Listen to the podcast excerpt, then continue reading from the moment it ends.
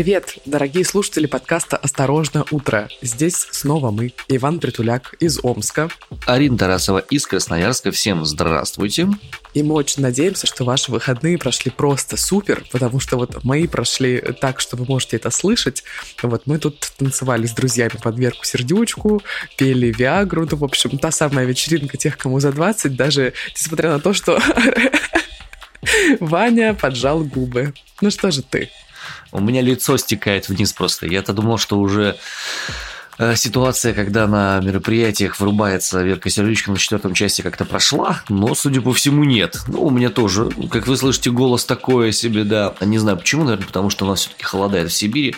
Плюс 12 у нас сейчас, плюс 10 в Омске, по крайней мере. Приходится по ночам включать уже отопление самостоятельно в доме в своем. Так что как-то вот так. Сегодня у нас слегка хриплыми голосами будет все это дело происходить, и новости озвучиваться будут. Ну вот ты знаешь, все-таки хочется вернуться к Верке Сердючке, потому что я в такие минуты, когда она вдруг начинает играть, я сижу э, в компании своих друзей и осознаю себя таким взрослым человеком, который уже как бы, ладно, махнул рукой на вот эти все чартовые песни, на Анну Асти и трек по барам, например, и слушает, ну, вот эту нестареющую классику, можно сказать, ну, потому что качает, скажи. Следующий этап, Арин, это шальная императрица. Ой, нет, пока не нравится. Вот когда ты перейдешь на это, это означает, что ты уже прямо все. Ну, то есть уже молодость закончилась. Началась вторая молодость.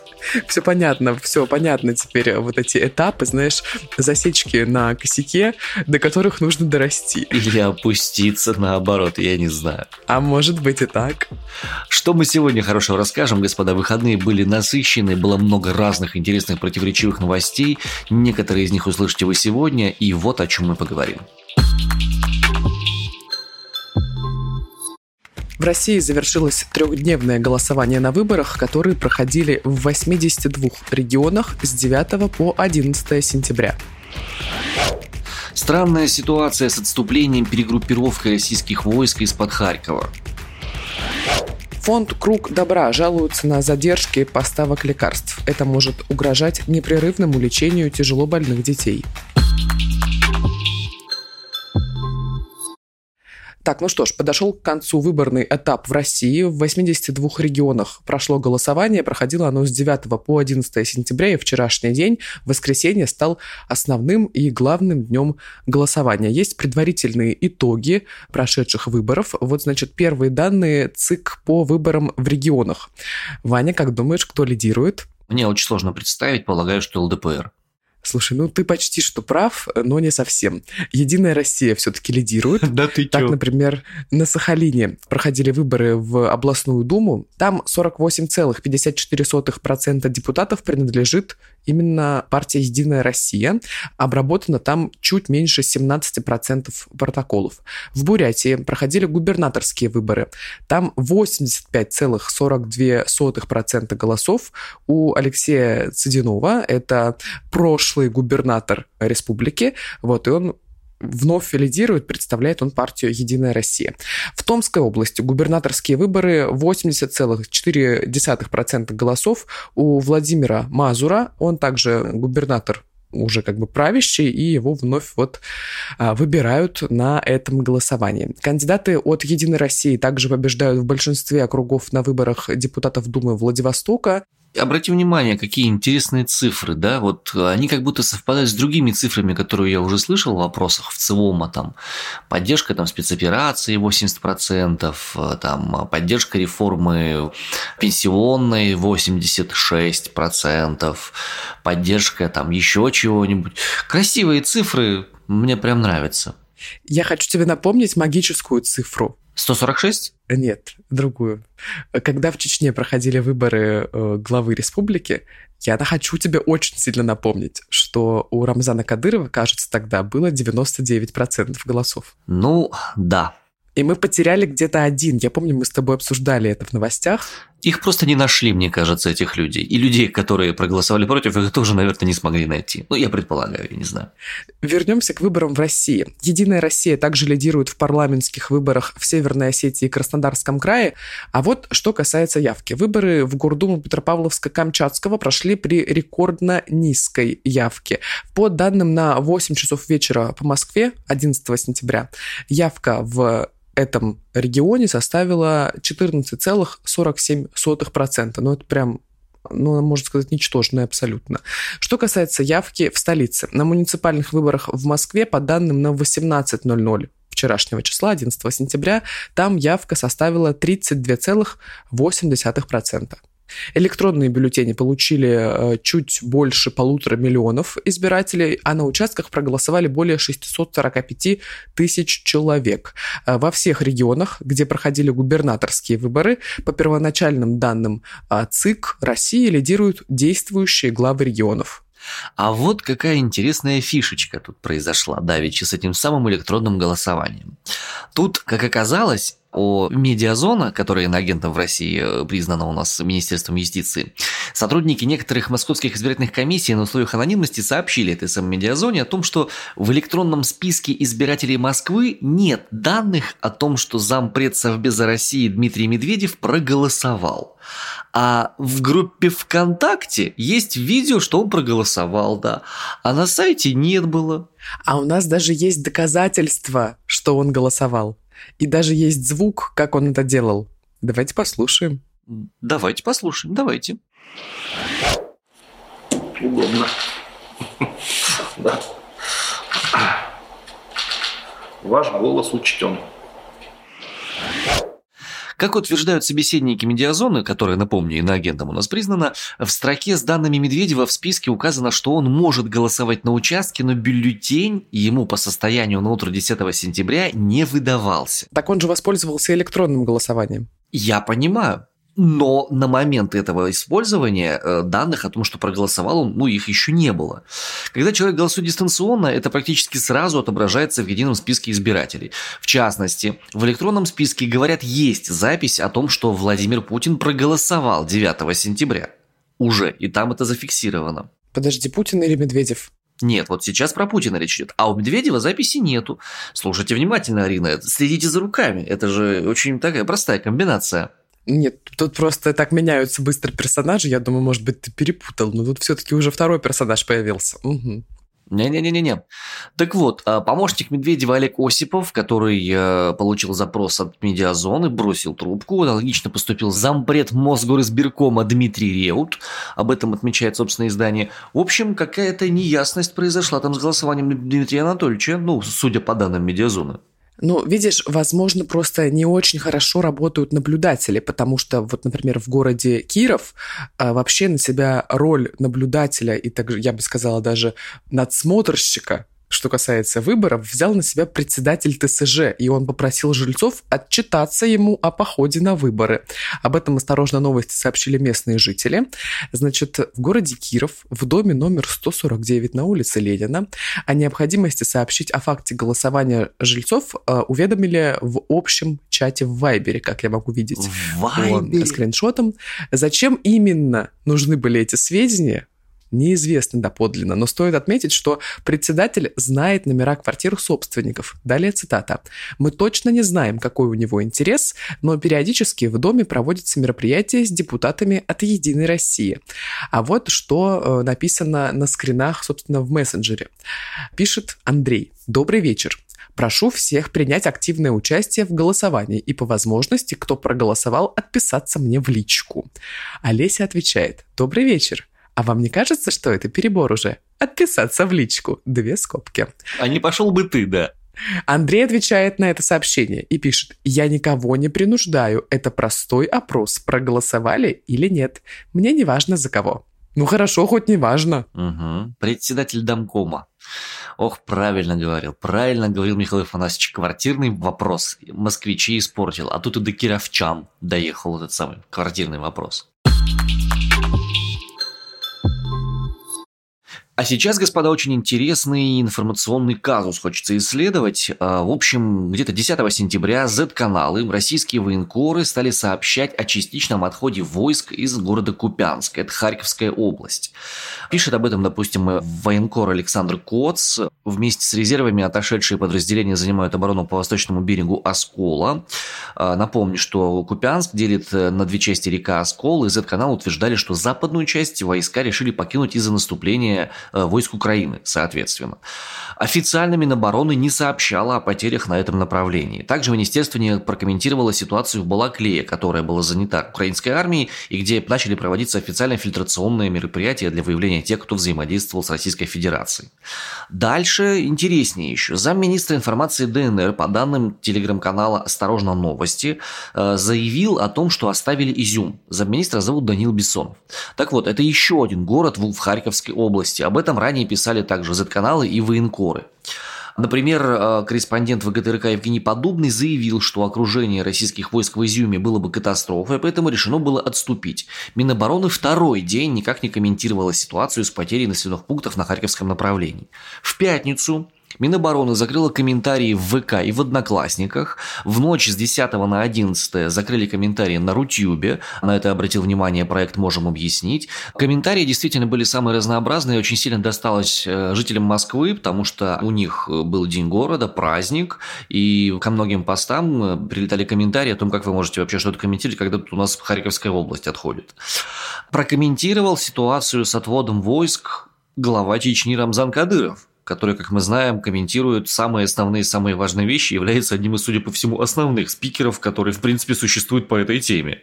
Слушай, кажется, он даже записал подкаст на эту тему. Ну, вот я, конечно, так э, просто выражаюсь профессиональным сленгом. Значит, э, он заявил, что готов разъяснить ситуацию на земле, это цитата, руководству Минобороны России.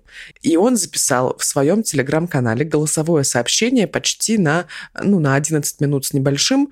Увидели этот пост два с лишним миллиона человек. Ну, такой вот своеобразный подкаст разъяснения. И вот, наконец-то, на фоне сообщения об отходе Минобороны Минобороны накануне назвала это переброской войск и опубликовала новую сводку. Вот официальное заявление Минобороны из официального телеграм-канала, соответственно. По резервам ВСУ в Харьковской области наносят высокоточные удары российские ракетные войска, артиллерии и ВКС. Ликвидировали 250 военных и более 20 единиц военной техники. На Николаево-Криворожском направлении уничтожили пункт временной дислокации подразделений 36-й бригады морской пехоты ВСУ. На этом и Харьковском направлении с 6 по 10 сентября потери Киева превысили 4 тысяч убитыми и 8 тысяч ранеными. В Херсонской области уничтожили более 50 военнослужащих 60-й пехотной бригады. В районе Николаева уничтожено более 100 военнослужащих и 15 единиц техники. При этом вооруженные силы Украины наносят удары по ДНР в целях обесточивания населенных пунктов, детских садов и промышленных промышленных предприятий. ВСУ с начала сентября 26 раз обстреляли Запорожскую АЭС и Энергодар, и город дважды оставался без электричества. И ВСУ намеренно обстреливают энергетическую инфраструктуру на освобожденных территориях. Конец официальной цитаты Минобороны по поводу происходящих событий. А вот накануне президент Украины Владимир Зеленский заявил, что а, Россия ударила по объектам критической инфраструктуры в Украине, и пять областей полностью или частично обесточены. Перебои с электричеством ждут по всей стране. Официально эту информацию Минобороны, естественно, не подтверждают. Фонд э, «Круг добра» сообщил о проблемах с поставками лекарств из-за санкций. Этот фонд оказывает помощь детям с тяжелыми и редкими заболеваниями. Сложившаяся ситуация из-за санкций угрожает стабильному обеспечению пациентов лекарствами и непрерывностью э, терапии. А вот что говорят в фонде, цитируют агентство ТАСС. «Мы по-прежнему находим решение по поставке препаратов, но санкционное давление на Россию составило поставщиков фармацевтической продукции серьезно пересмотреть схему оплаты и логистику поставок. В результате увеличились сроки поставок. Это серьезный риск для стабильного обеспечения непрерывности терапии, сообщили в пресс-службе фонда. Ограничения привели к возникновению проблем с ввозом инновационных препаратов для лечения орфанных и других заболеваний. Такие лекарства не производят в России, а заместить их аналогами невозможно, пояснили в круге добра. Большую часть препаратов фонд закупает в Америке и Европе по после введения санкций возник риск прерывания и задержек поставок лекарств, хотя поставщики не отказывались от исполнения обязательств по контрактам. А, например, производитель лекарственного препарата для тяжело больных детей, не имеющего аналогов, подтвердил контрактные обязательства, но при условии, что поставленный лекарственный препарат не должен быть использован на территории страны, находящейся под санкциями. Вот такое ограничение есть. Круг добра призывает принять резолюцию ООН, которая бы исключила распространение санкций на медицинские препараты, технологии и продукты. Вот, что касается препаратов конкретных, например, а, есть такое лекарство дриптан. Оно применяется для лечения внутрипузырной гипертензии. Это повышенное давление в мочевом пузыре. И это единственный препарат, который разрешен по инструкции пациентам младше 14 лет с таким заболеванием. Круг добра учредили 5 января 2021 года. Учредителем фонда официально является Министерство здравоохранения Российской Федерации.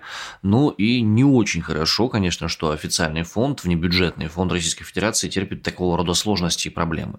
Что-то где-то как-то надо менять, потому что не должны невинные люди страдать из-за странных решений лиц, у которых есть власть. А ты представляешь, какая ситуация происходит с фондами некоммерческими?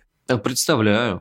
Конечно. Закрываются, объявляют иноагентами, закрываются сами по себе, не могут никаких поддержек получить. А из-за санкций также они не получают лекарства, а там финансирования, по сути, никакого нет, только на а, благотворительных пожертвованиях они живут. И сколько таких по стране, на самом деле сложно представить. И это вот как раз та ситуация, когда а, страдают от санкций люди, дети, больные, которым просто нужны лекарства и которых просто нет в стране. Из интересного, дамы и господа, значит, еще из курьезов. Тут в Москве отметили День города. Поздравляю всех категорически бесповоротно. Москвичи с Днем города. 875 ура! лет столицы ура! нашей Родины. Ура! Простите то, что ура! не очень сильно выказываю радость по этому поводу. Мне просто печально, что бюджет мытищи, он может сравниться с каким-нибудь бюджетом моей области на 10 лет, например. Это такое, как бы, мое субъективное просто. Так а вот я недавно посмотрела интервью иноагента Дудя с Дмитрием Марковым, фотографом российским, а он живет в Обскове. Ну, интервью не новое, вот, и он, значит, сравнивал бюджет Москвы на, значит, какие-то инфраструктурные штуки, типа там на плитку и на все прочее, и он был в четыре раза больше, чем бюджет Пскова на здравоохранение. Ну, нет, это-то вроде бы понятно, потому что в Москве и плотность населения гораздо больше. Тем не менее, было открыто колесо обозрения Солнца Москвы. Самое высокое колесо обозрения в Европе. 140 метров. Открывал его едва ли не сам Владимир Владимирович. Так он и открывал. Вот, он и открывал, да. Но там сперва возникла очередь из-за того, что были задержки с запуском, а потом случились неполадки в работе самого колеса. На следующий день аттракцион «Солнце Москвы» оказался закрыт для посетителей по техническим причинам. Уже купленные билеты предлагали вернуть через заявление на сайт и на кассах. Официальная причина закрытия звучала так. Происходит калибровка системы. И вот внезапно в ночь в эту оказалось, сайт колеса обозрения Солнца Москвы взломали неизвестные, которые называли себя русскими хакерами из группировок Хакнет и Киллнет. Они сообщили о том, что колесо заминировано, выдвинули два требования, чтобы оно не закатилось навсегда. Первое было требование отставка Шойгу, а второе – это участие абстрактных генералов непосредственно в боевых действиях. Претензии на этом сайте были связаны с празднованием Дня города в Москве, которое совпало с ситуацией в Харьковской области. Хакеры обвиняют в этом военное командование. Те, кто пускал салюты, называли гнилой либеральной интеллигенцией. А почему либеральный? Да я не знаю почему. Что сразу либерал? Что за фигня?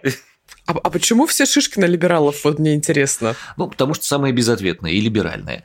Что интересно, дальше произошло. Спустя несколько часов после появления этого сообщения на сайте, обе группировки, и Killnet, и Hacknet, опровергли свое участие во взломе вышеупомянутого сайта. Я ни черта не понимаю, что происходит. Я не понимаю, чем колесо обозрения людям не понравилось. Зачем нужно было взламывать его сайт? Почему оно нормально не работает, хотя к дню города должно было нормально все уже вылизано быть внутри? Слушай, ну не все люди живут в Москве, поэтому, возможно, вот те, которые взламывали как раз сайт э, Солнца Москвы, они в Москве не живут, им на колесе обозрения не кататься, поэтому можно и взломать. Возможно. Но его же собрались все равно закрывать, это колесо обозрения, вдруг неожиданно спустя день после открытия. Да, да. Ну, калибровка. Техническая калибровка системы. Нет, но это хорошее дело, потому что в Петербурге вот в августе там же есть э, большой парк аттракционов Дива остров, а вот. И в один из вечеров я ездила на прогулку в один из уголков Санкт-Петербурга на Елагин остров.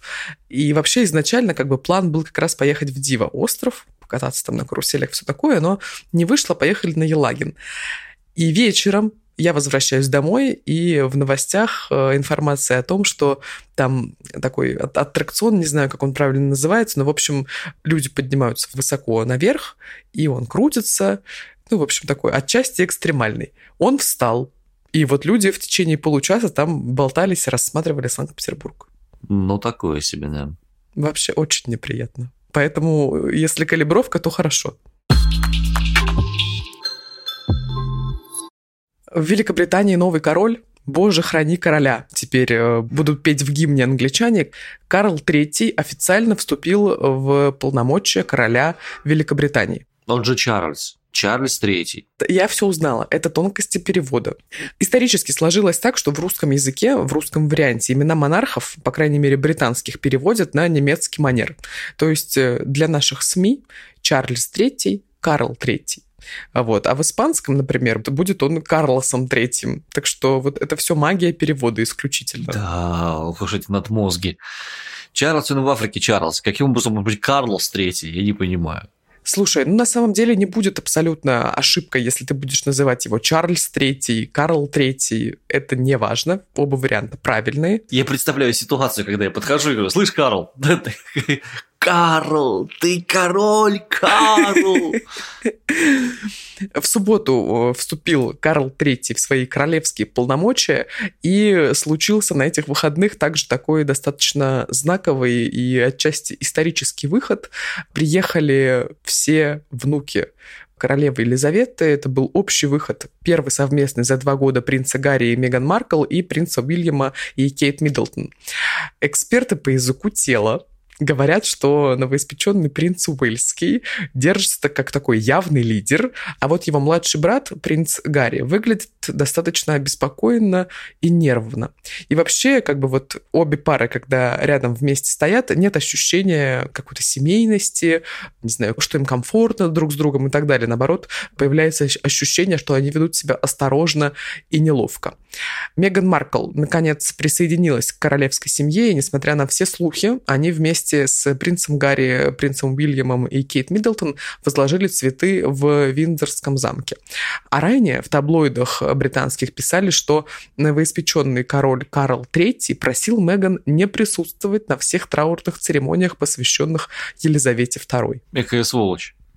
Я извиняюсь. Ну, это, видимо, отголоски того самого расистского скандала, который в стенах Букингемского дворца случился. Но есть еще одна небольшая и очень забавная деталь английских традиций. Королевский пчеловод по старой традиции сообщил насекомым о смерти Елизаветы II и новом монархе.